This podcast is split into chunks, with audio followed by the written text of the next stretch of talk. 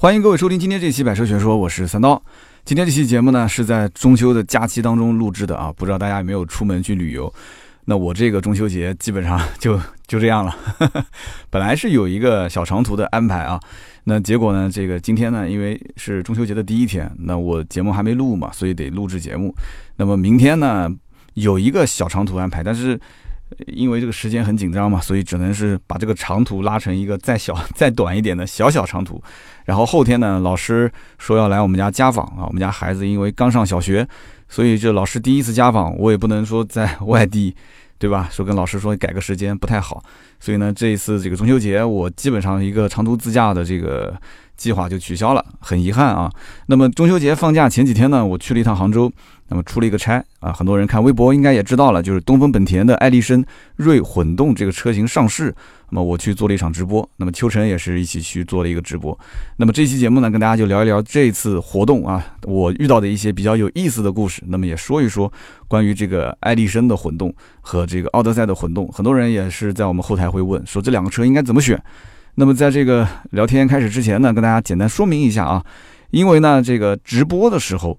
东本它只要是官方的合作，它对于这个爱丽绅的混动是一定要说成爱丽绅锐混动。哎，你看这个就有区别了啊，这里面很讲究，为什么呢？因为按照东本的这种说法，就是锐一定要说，原因就在于它是要跟竞品区分开。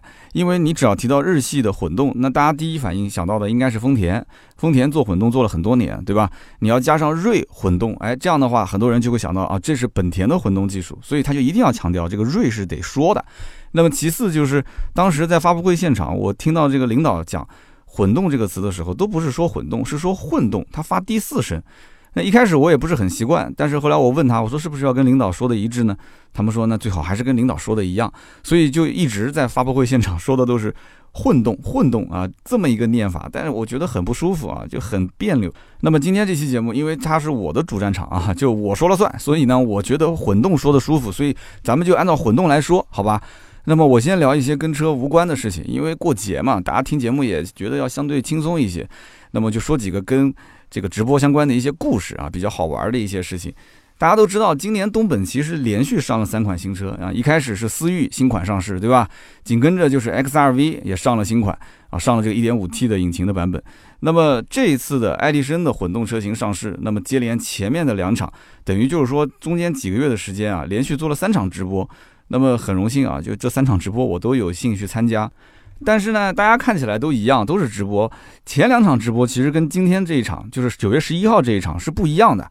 为什么呢？因为前两场是抖音的团队过来做的直播，或者说是字节跳动。大家知道抖音的公司其实就是字节跳动嘛。那么为什么会这样呢？第三场用的是网易直播。哎，前两场是抖音，第三场是网易，这是因为东本当时觉得，就是前两款车型它的人群定位啊，抖音这个平台其实更符合。怎么去理解呢？其实你说是抖音，就是五端同步。什么叫五端同步呢？字节跳动旗下有五个端口，抖音、火山、西瓜、头条、懂车帝。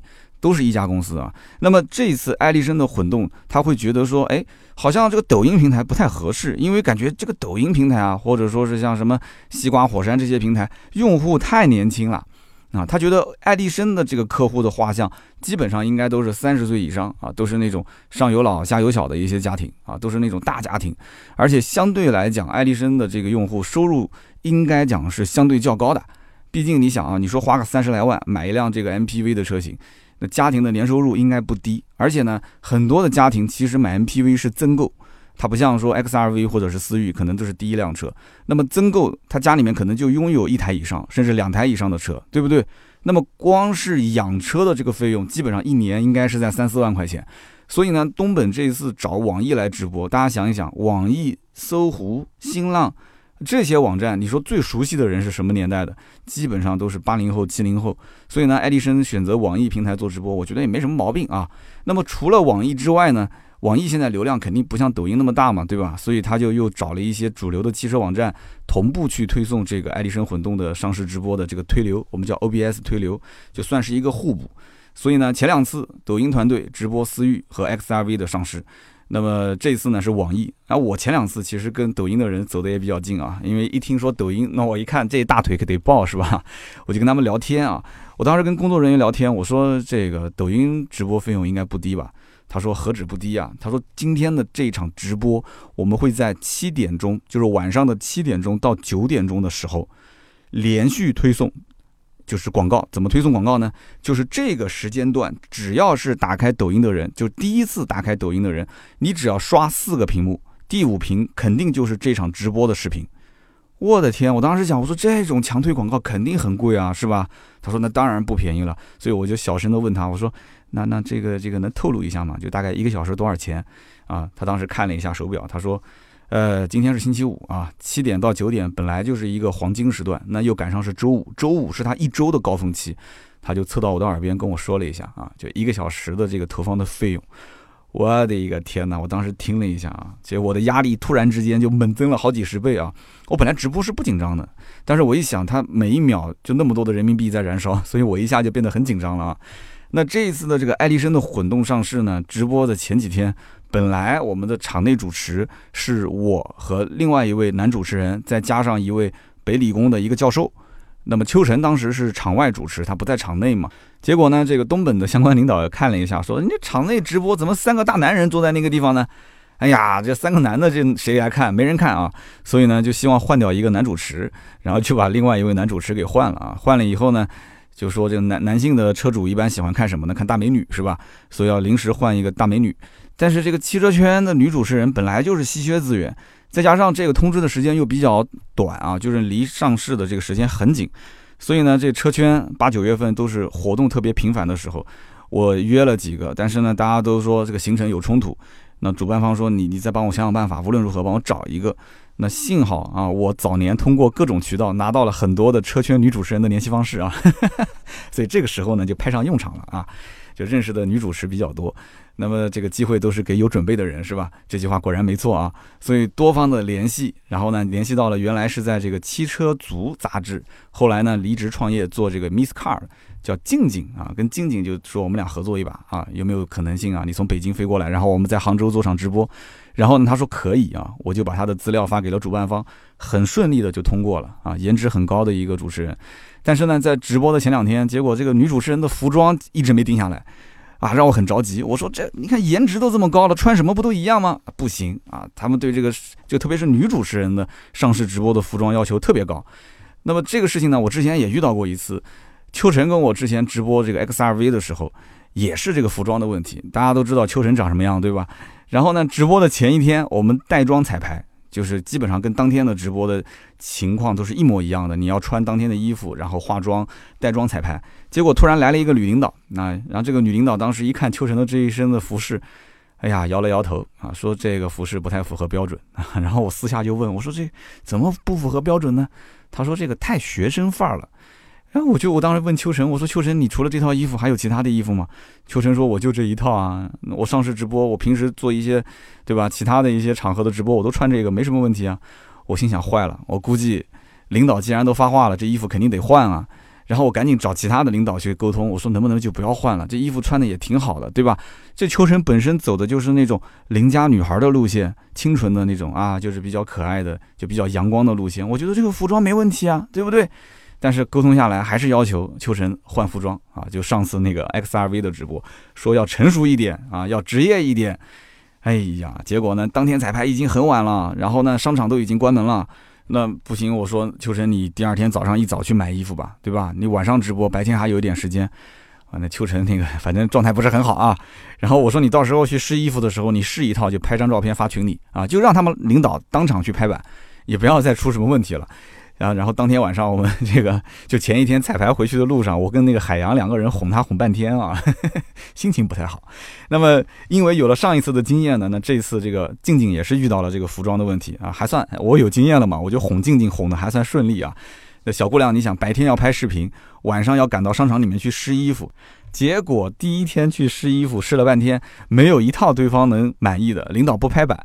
哎呀，当时我真的可着急了啊！但是我感觉静静不是一个很心急的人，哎，她好像没什么很着急的样子。然后我说那不行，静静，麻烦你第二天再去一趟，对吧？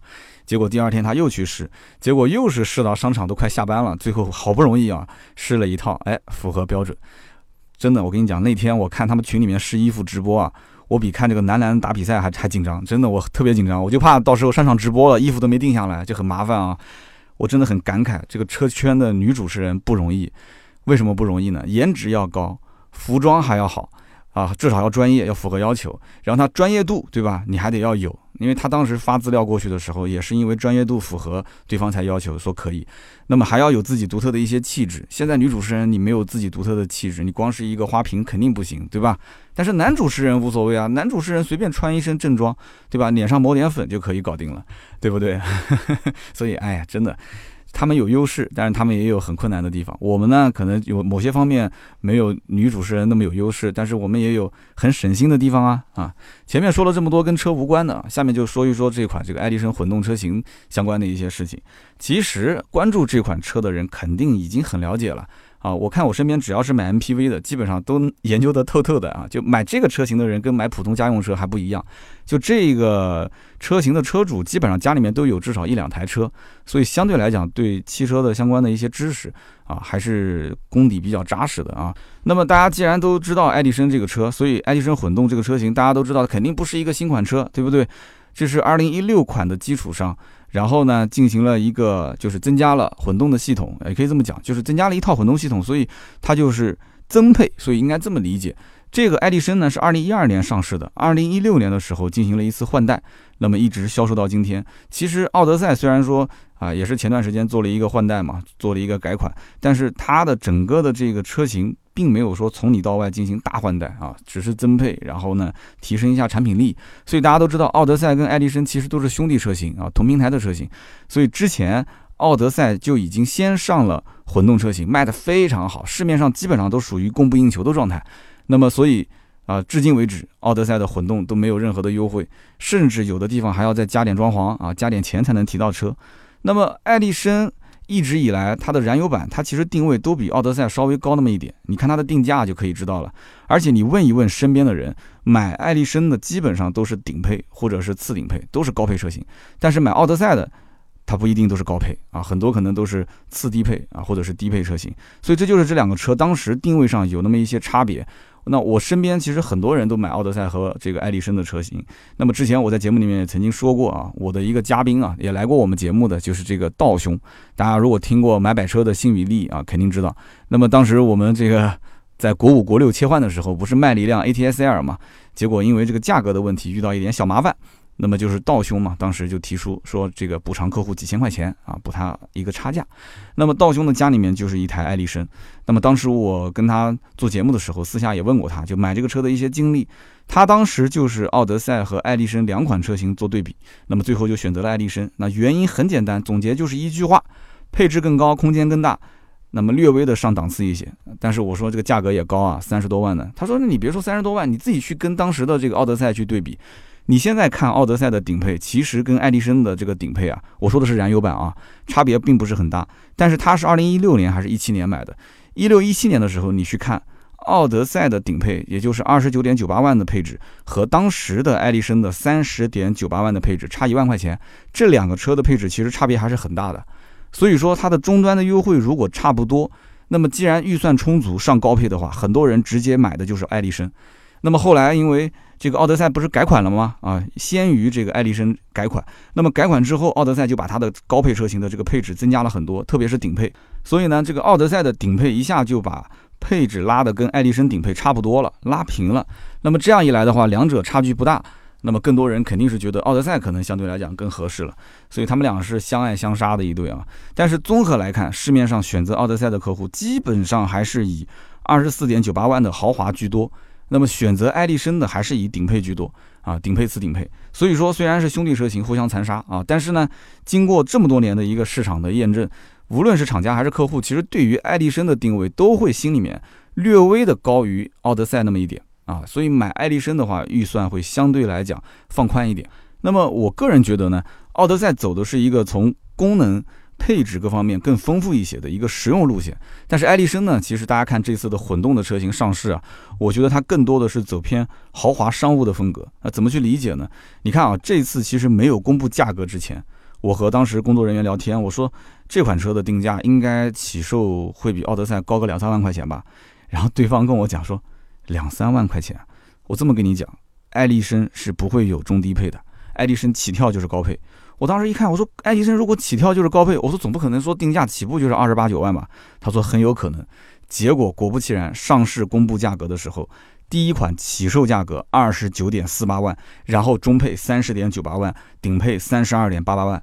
我的个天哪！你想想看，二十九点四八万的起售价，奥德赛的混动起售价才二十二点九八万，两个车起售价格差了六万多啊！差了六万五千块，这什么个概念？哈哈，所以我觉得真的这个东本的领导也是也是挺挺有胆识的啊！你既然想走高配的路线，想走高端路线，那就直接给他把它砍掉嘛。低配我就暂时不卖，但是我个人分析啊，爱迪生后期应该会出低配啊，就是前期先上三个，先试个水。想出低配还不简单吗？对吧？车型配置高低，生产线上稍微调整一下就行了，也不是很复杂的事情。但是前期上市的这个基调，他先定好。所以这个就造成了一个什么样的现象呢？很多的网友就说：“我的个天哪，艾力绅的混动怎么这么贵啊？对吧？奥德赛才多少钱？大家就这种感觉。你还记得之前这个雅阁上市的时候，上来就是二十万以内，哇，很多人一看说哇，怎么这么便宜？其实那个低配也不会有什么人买啊。但是大家一看这个入门的价格这么低，联想到这个丰田凯美瑞的混动，你就会觉得说啊，这个起售价这么低，那么他会以为是整个车系价格都很便宜。”那么奥德赛是不是整个车系都很便宜呢？其实也不是。你看奥德赛它一共多少个配置？奥德赛的混动一共有八个配置，这么多的配置。但是你仔细看看，其实没有那么多。它除了有两个这个叫福祉车，我们之前秋刀鱼的时候也聊过福祉车嘛，就比较照顾老年人啊，或者是一些这个身体可能不太好的一些人群啊。那么福祉车呢，这个本身市面上就不常见啊。那么这两个去掉之外，还有六个配置，但是这六个配置里面呢，顶配的至尊和至臻两个车型呢就差两千块钱，一个三十二点三八万，一个三十二点一八万。所以我的理解，其实这两个就算是一个配置，这两个配置没差什么东西啊，就是一个魔术感应门，对吧？高配有，然后稍微便宜一点的没有，但是便宜的那个有一个遮阳帘，所以市面上基本上是看不到三十二点三八万的这个至尊版啊，你能看到至臻版，所以说实际上。买奥德赛混动的客户有几个配置选呢？五个配置啊，绝大多数的人都是在这个五个配置里面去选。那么奥德赛的混动的最低配舒享二十二点九八万，这个配置其实买的人也不多，因为既然都已经花了二十多万了，很多人就直接往上跳了。买 MPV 的人基本上预算上下的弹性啊还是比较大的，他可能跟正常家用买一个十来万的车差别还是比较大的。那么如果是往上跳的话，你看一看爱迪生的混动入门二十九点四八万。再怎么跳，你说跳个六万五，这个我觉得是有点差距的。所以基本就是奥德赛的混动看到高配了，才有可能直接跳到爱迪生的混动上去，然后做一个对比。所以我猜厂家这么操作，它主要应该是有两方面的原因。一方面呢，就是它更加的明确，就是说爱迪生和奥德赛两个产品它的定位是有差别的。爱迪生就主打高配产品，奥德赛呢就负责接地气。那么另外一方面呢，就是混动产品目前整体来讲。产能有限，真的是产能有限。你看一看现在市面上的这个奥德赛的混动，真的是经销商基本上没有库存，来一辆卖一辆。所以厂家他其实更希望是多卖一些什么，多卖一些高配的产品，对不对？卖高配是它的溢价能力更强啊。你天天卖低配，那肯定就挣不到钱了嘛。所以市面上现在订购奥德赛的用户，基本都是二十七点五八万的舒享版和二十九点四八万的尊享版居多一些。那么这个不是我随便瞎猜的啊，也是我跟就是广本的一线销售好几家店的一线销售沟通完之后，那么给到的一个结果。那么因此有这样的一个市场表现，对吧？大家都是买奥德赛的混动高配，所以爱丽绅才会有这种底气上来直接就跳二十九点四八万。而且你想一想，如果真的奥德赛的混动车主看到了二十九点四八万，再去隔壁去看一看这个东本的爱丽绅，你会发现爱丽绅。它首先啊，常规来看的话，外观尺寸就比奥德赛大一圈，是不是？然后爱力绅的混动还多了一些配置，什么十八寸的大轮毂啊，什么 LED 大灯啊，LED 日间行车灯啊，车内的氛围灯啊，并线辅助啊，这些这些配置奥德赛混动都没有。哎，那么奥德赛混动是不是就是相对来讲是个低配呢？也不是，大家都是二十九点四八万，它也有几个爱力绅混动没有的，比方讲前雷达啊，副驾驶座椅的电动调节，前排座椅的加热，包括这个外后视镜的一个折叠。其实你会发现。奥德赛是比较照顾前排的，它前排你看主副驾驶的座椅都是电动调节，但是你马上看后面的这个爱迪生的配置，它更多其实照顾的是后排啊，所以呢，这两个车型其实定位真的是不一样。同样是二十九点四八万，大家你去看一看这两个车子到底怎么选。从我个人角度来讲，如果是二十九点四八万，你让我去选，我个人偏向于爱迪生。为什么？原因很简单，大轮毂、LED 灯、氛围灯、并线辅助这些对于我来讲啊。这些功能，我觉得首先更重要一些，其次就是如果纯粹从配置、价格相应来进行对比，我是金牛刀嘛，所以我觉得哪个东西更值钱，我就买哪个。你想 LED 灯，包括像并线辅助这种主动安全配置，那肯定是值钱的嘛，对吧？氛围灯还能装装那啥啊？这车如果我带商务接待的话，晚上送个人，车内个氛围灯有和没有确实有点差距啊。那么。奥德赛多出来的是什么？奥德赛多出来的一些配置，什么雷达啊啊，什么这个副驾驶的电动调节、前排座椅加热、外后视镜折叠，整体来讲，我觉得这个配置可能就没有刚刚讲的像爱迪生的这些配置更值钱一些啊。而且这些配置可能更多的是车主自己用着比较爽。但是呢，如果是带接待的话，就这些这些就是可能你自己要去评判了，就是它的实用性和它的外在价值之间你是怎么去评判的？所以选奥德赛也好，还是选爱迪生也好，我觉得真的一点都不用纠结，看一下配置，其实心里面就很清楚了。那么如果爱迪生再往上看一个配置，就是看到三十点九八万，我可以这么讲，这个三十点九八万一定是爱迪生混动最好卖的一个配置。为什么？我个人觉得啊，它这个配置，首先二排是头等舱座椅，就光这一件事情就已经是可以说。就绝杀了。为什么讲绝杀？首先是把自己家的二十九点四八万给 PK 了。你想想看，本身都已经花了将近三十万了，就多一万多块钱，一万多块钱花出去之后，二排就是头等舱座椅，看起来更上档次，对不对？而且它的二排座椅都是电动调节，而且有电加热，而且还有一个这个小桌板。所以你想想看，任何一个人既然都已经花到快三十万了，去买一个。这个 MPV 的车型，大家多多少少会有一些商务的这种接待作用，商务接待也好，家用也好，二排两个独立座椅，而且是头等舱座椅，一个大头枕啊，靠在上面，然后电动调节，一百六十度可以躺倒，我的天！所以你想想看，大家你想，你说我都花了这么多钱，我买一个二十九万多的，我享受不了头等舱，我买个三十万九千八的可以享受，对吧？肯定是选这个。但如果说要在奥德赛上面，你的第二排座椅是头等舱的话，那你就得买顶配。那奥德赛如果买顶配才有头等舱。预算得到三十二万多，但是我买爱丽绅，如果要头等舱座椅的话，才三十点九八万。这个时候，很多人就开始偏向于爱丽绅了。所以，他这个选购的思路很容易是：今天本来选奥德赛，哎，明天选爱丽绅。爱丽绅选完之后，一看那个配置，奥德赛更好，又去选奥德赛。他们俩是一个互补的，所以真正正面冲突的很少，打架的很少。这两个车其实，我觉得啊，真的应该讲，很多的车企，如果说是啊有两个品牌同时运作的话，在配置方面。应该是可以学一学啊，它的这种定位就是很摸透了这个消费者的一种心理，它是做互补。所以呢，对于奥德赛混动和爱迪生混动这两款车的购买建议啊，我觉得也是非常清晰的。就是你如果单纯你就要买一台七座的混动 MPV，你纯粹就是家用，对吧？你也不要顾及说那么多的什么豪华感，什么头等舱座椅，什么魔术感应门，就是用手在那个门上挥一下，那个车门会自动打开。你这些东西你都不需要，你就是觉得它实用为主。那不用讲，奥德赛混动中低配肯定合适，对不对？但是如果说你说你要经常接待客户啊，你商用兼家用，完了之后你说你也要那个啥头等舱座椅，那你没什么好选的了。你奥德赛就得到三十二万多，你买爱丽绅三十万九千八这个版本，对吧？那我觉得就更加有竞争力。所以因此这两个车，如果真正考虑清楚这些问题，选起来一定不会太纠结。那么这次呢，直播很有意思啊。跟我一起配合的是一个北京理工大学的副教授，那么还有一个就是刚刚我说的北京的这个汽车媒体静静。这个北京理工大学的副教授啊，我觉得可以好好的说一说。直播之前我看了一眼他的个人介绍，我当时都震惊了啊。这个孙教授虽然听起来是孙教授，但是他其实很年轻，八八年出生啊，三十一岁，北京理工大学的副教授啊。然后上来第一句就是衡水中学毕业，大家都知道，听到这个衡水中学四个字，我跟你讲，很多人要了解，肯定是浑身一颤啊。这个中学牛到什么程度啊？九月十五号我们的这个图文版本，就是微信订阅号“百车全说”会发图文，大家可以去看一眼。我会放两张表格出来，什么表格呢？就是衡水中学二零一七年的高考的一个总结啊，二零一七年衡水中学的这个文科和理科的成绩。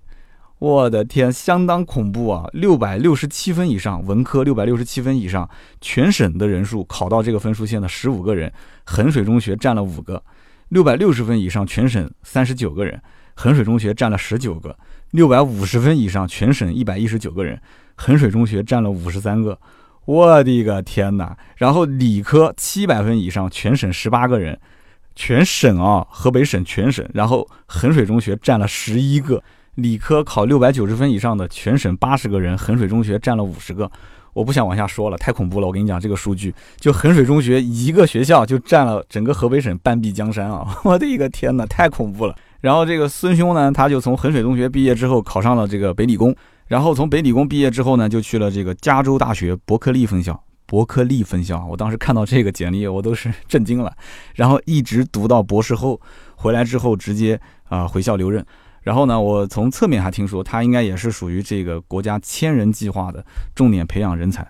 我的天哪，这哥们儿是主要从事新能源方面的啊，新能源汽车、混动汽车，包括网联化汽车的一些研究。所以当时我没见到他，我的心目中这就是大神级的人物，对吧？那我直播的时候呢，孙教授就负责对混动技术去做专业解读，然后我呢就负责去，对吧？就负责去说话啊，负责去做一些什么所谓的市场分析。一开始对于这种学霸级的人物，我有些担心。我就怕他读书读多了之后啊，就是那个你知道的，就那种感觉是吧？我就怕有些梗我抛出去啊，他接不住啊。就我们俩结果就尬聊啊，结果呢，这哥们儿哇，感觉就见了面之后啊，情商很高，就你一看他那样子也不像是个学霸啊。然后就是那种很轻松的聊天，他跟这个妹子聊天聊的也可欢了啊。所以我当时觉得那挺好的，哎，就只要你能跟妹子聊得欢，基本上你跟我聊的肯定能聊得来。所以我们哥俩当时直播的时候配合的还不错，甚至有的时候他回过来的那个梗。我还差点有点接不住啊，他情商很高，反应速度很快，所以我当时讲嘛，我说他要是过来做汽车的这个主持人的话，咱们就没饭吃了啊。那么我逮住这个机会，我就攀高枝啊，我就跟他讲啊，我说以后去北京我要采访你啊，去南理工我去挖一点干货出来啊，说欢迎欢迎，随时欢迎啊。所以到时候我就带着那个静静一起去。这次直播不是我们三个人嘛，而且这个孙教授他也单身啊，静静也单身，我就准备促成一下这两个人，所以这是一个小插曲，很有意思啊。那么回到这个车本身来讲，那日系的混动技术其实真的你不服不行。大家想一想啊，就光是丰田、本田这两大厂商，他们的这种混动技术，其实在中国的布局就已经算是很全面了啊。这次东风本田的爱迪生混动上市之后。轿车它会有 Inspire 混动，对吧？SUV 它会有 CRV 的混动，MPV 现在又有爱迪生的混动，所以你目前来看的话，混动车型其实对于本田来讲，它的定位基本上还是在二十万以上级别，也就是那个雅阁混动稍微便宜一点，因为它可能是跟这个凯美瑞的混动之间竞争相对来讲比较激烈啊，拉了一个比较低的价格，但是这其他的一些车型你去看，它的定位都在二十万以上。所以今后日系的混动产品，它一定是会不停的下沉，沉到十多万这个级别。因为为什么？你看丰田，它已经有卡罗拉双擎、雷凌双擎这两个车，当时上市的时候，这个可以讲是引起了轩然大波啊。很多的一些这个竞品啊，当时都很紧张。为什么呢？它当时用的是零差价啊。丰田的卡罗拉混动当时上市不就是零差价吗？它直接垂直替代自己家的这个1.8的自然吸气的版本。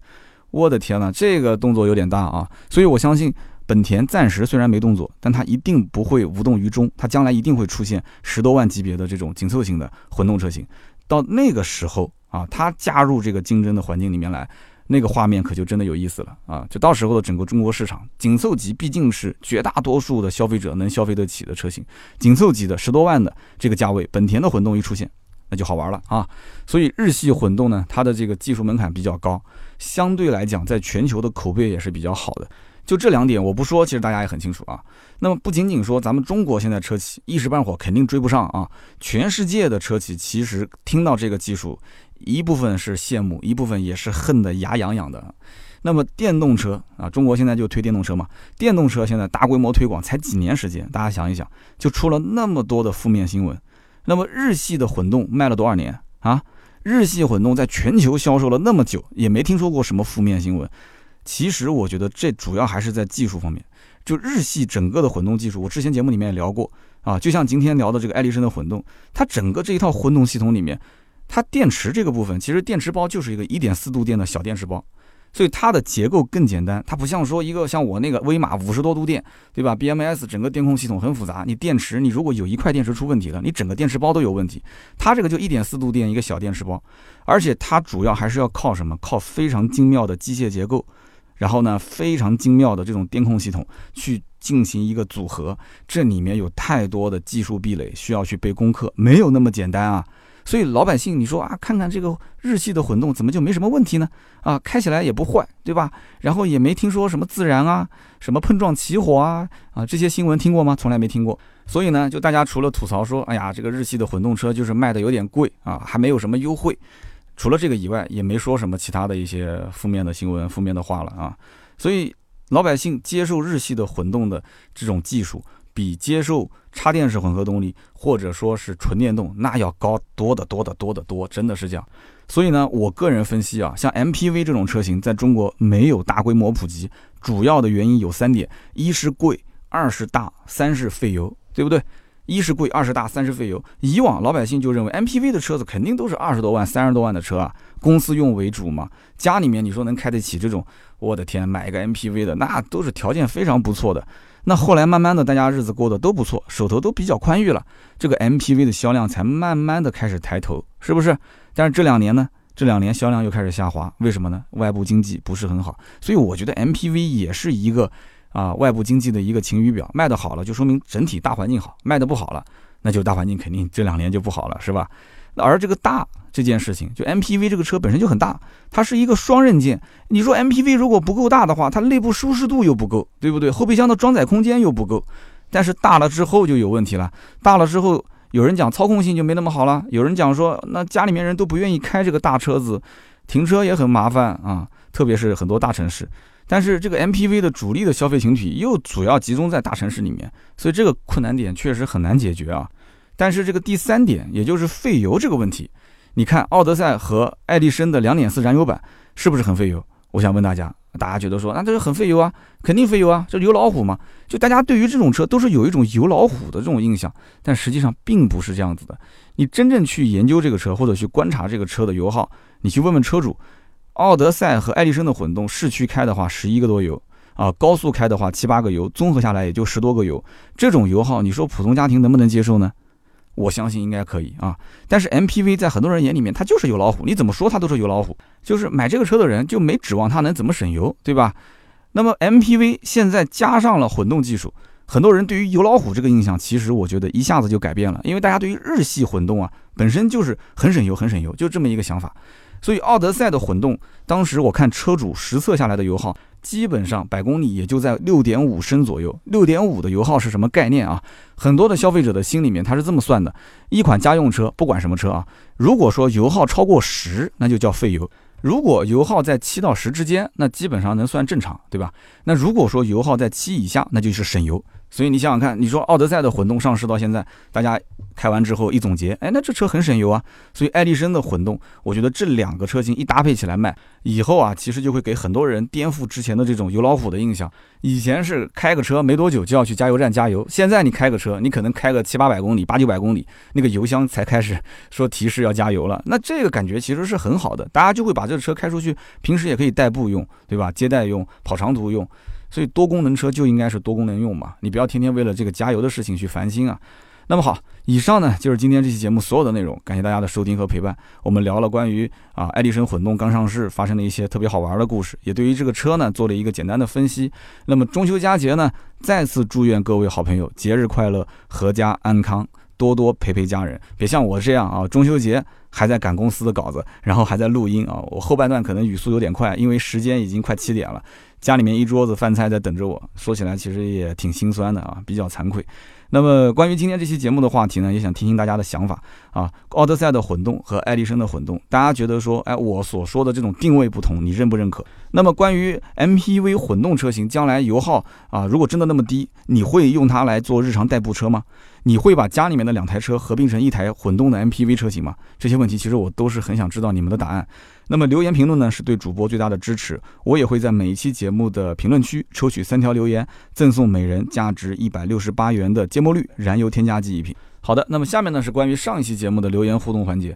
上一期节目呢，我聊了一下成都车展啊，虽然我本人没去，但是我挑了三款我觉得还是比较有话题性的车，跟大家聊了一下。我看了看评论区啊，绝大部分的人都在聊这个昂克赛拉，所以说这个马自达的品牌影响力还是很强很强。凯迪拉克没什么人聊。然后这个博越的这个 Pro 也没什么人聊，全是聊昂克赛拉。那么我今天挑的三条留言也是都跟昂克赛拉相关啊。那么其中一条留言的 ID 叫做幺八六五幺三八幺 ANT，他说本人是昂克赛拉二点零运动版的车主，一五年七月份入手，当时落地价已经将近十七万了。当年的市场上是什么个概念呢？高尔夫是柳丽良的，大众的黄金组合的神坛已经跌落了，那么思域是没人买的，那么国内的自主品牌呢是不给力的。那么我朋友就说了，你买这个昂克赛拉后排空间不行啊。那我就说了，我们家还有第二辆车呢。然后朋友就说了，你这车对吧，大马拉小车，你动力浪费。我就说了，我要的就是小钢炮。那朋友又说了，你这内饰不精致。然后我就说了，这是时下最流行的悬浮式中控带触摸屏啊。然后呢，他说现在作为我们老车主，再去看看新款的昂克赛拉，现在这个市场，你说内饰什么我就不说了，结果还退步成了柳力梁。然后某网站还去吹嘘说这是。蝶形扭力梁是高级的进口件，他说我估摸着这个车型的老款在二手车市场要涨价。我跟你说，兄弟，你说对了，马自达昂克赛拉现在二手车市场真的涨价了。我跟你讲，我跟你讲，真的，现在很多人都去淘二手的老的昂克赛拉。新款昂克赛拉，你再怎么去吹嘘说什么蝶形扭力梁，我也是不认可的。我也是觉得，其实这个产品是在退步的。厂家现在的心思还是要挣钱。马自达是一个比较浪的企业，真的是这样子的。其实产品技术层面是没有什么话好讲的，但是真的做营销这一件事情，唉，我就只能叹口气啊。那么下面一位听友的名字叫大圣呐，他说。我呢，就是踩着这个当时老款的昂克赛拉的尾声去提到的车。当时这个车子呢卖的很便宜，六七月份的时候，昂克赛拉的价格非常低。我当时跟马自达的销售聊天，他跟我讲，六月份的时候，就整个这个 4S 园区里面啊，当时销量已经跟隔壁的丰田店差不多了啊。丰田店卖一百四十六台一个月，他们店能卖到一百四十一台一个月。那么为什么当时六月份的时候，昂克赛拉的销量那么好？就是因为价格便宜了啊，价格优惠多了，没有什么其他的原因。以前店里面根本不会去囤二点零的现货，但是呢，现在二点零的现货就特别多。为什么呢？因为便宜啊，优惠多了嘛？以前二点零的价格如果说优惠的不多，那很多人讲我稍微够一够，我都可以买 B 级车了，我可以买更高级别的车，我干嘛要买这个？但是现在。啊，你如果说拿以前昂克赛拉卖的比较好的1.5豪华的价格，你去对比2.0的这个尊贵，就优惠完之后的价格，其实都是差不多的。那这个时候你肯定觉得2.0更香啊，对不对？所以呢，就这哥们儿当时毫不犹豫的就提了2.0的这个昂克赛拉啊。其实我觉得真的，我身边也有这样的人。所以你看这件事情就说明了一点嘛，只有卖不出去的车，没有卖不出去的价格。昂克赛拉其实说到底还是调性放的有点高啊，真的是调性放的有点高啊。他如果说能看清楚市场行情的话，这个车的销量，我觉得去 PK 什么本田啊、丰田根本没有任何问题。好好的一个品牌，好好的一个产品，结果卖成这个样子，怪卖的跟丰田差不多，还觉得很自豪吗？其实根本不用自豪，价格稍微拉低一点，丰田算什么呀？对不对？之前我也不是没分析过雷凌跟卡罗拉这两个产品，它没有特点才是最大的特点。但是马自达很有特点，马自达既然有特点，那为什么你就不能接地气一点呢？你要如果接地气一点的话，我跟你讲，很多人就直接就 pass 了卡罗拉跟雷凌，直接就上马自达的昂克赛拉了嘛。所以就没办法，这件事情我光干着急没用啊，对不对？你看，这都是车主的心声，这不是我说的啊。那么在下面一位听友的名字叫做 Navana AQ。所以说，有的时候起个好名字也很重要啊。纳瓦达是我最喜欢的摇滚乐队啊，玩朋克的。然后科波克恩也是我特别特别喜欢的一个摇滚歌手啊。但是这哥们儿英年早逝啊。然后呢，我以后有机会啊，我想跟大家聊聊欧美音乐。我记得有一期在跟秋刀鱼这个节目当中聊欧美音乐的时候，我推荐了很多的一些乐队，很多的一些我觉得还蛮好听的歌曲。但是感觉下面的留言区里面没有什么共鸣。其中我就提到过这个纳瓦拉乐队啊，涅槃乐队。那这个哥们儿是这么说的，他说。昂克赛拉呢，还是要等到压燃发动机才是完全体。但是呢，先不说压燃什么时候上市，就根据现在不是压燃的车款的价格，我们就可以想象，以后压燃的昂克赛拉价格一定是高啊，一定是高啊。那有多少人会为这个压燃的发动机的昂克赛拉去充值呢？对不对？那么对于这一段留言，我的分析是两点：第一，现在传闻是明年压燃还是会来的啊；第二一个呢，就是它的价格变动啊，现在小道消息讲是不会提升太多啊。如果中间差价在五千到一万块钱，你觉得合适吗？那如果说差价要在两万以上，这种车型差价两万以上，那就你相当于就是自己给自己就就给封杀了嘛。这种车型，你想买昂克赛拉的人，还是家里面第一辆车为主的，预算也就是十多万。对不对？当年手动挡十一万多，打完折也就十来万块钱，那很多人能接受。如果它压燃发动机起售价很高，或者说它出现一个局面，就是低配都是普通的发动机，只有顶配、次顶配是压燃，那基本上这就是做做样子，这就是一幅画，啊。那你真正有信仰的人，你就去买最顶配、次顶配。那你想想看，之前二点零的价格，我当然之前也说了，那很多人为什么不买二点零呢？还有一种可能性，会不会就是二点零今后就没有了，压燃就是二点零，那么一点五呢就做普通的发动机，这种可能性会不会有？所以现在都是传闻，也不知道是真是假。反正大家呢，如果觉得有这方面的消息呢，也可以在我们节目下方去留言啊，大家一起交流。好的，那么以上呢就是今天这期节目的所有的内容。听到最后的都是老铁，感谢大家的收听和陪伴。如果有新车跟二手车的价格咨询啊，或者说你有一些什么改装啊，或者跟汽车消费相关的需要询问价格的，你都可以问我们的私人微信号。我们的私人微信呢是四六四幺五二五四，如果没加的兄弟们呢可以加一下。好的，那么以上就是节目所有的内容，我们下周三接着聊，拜拜。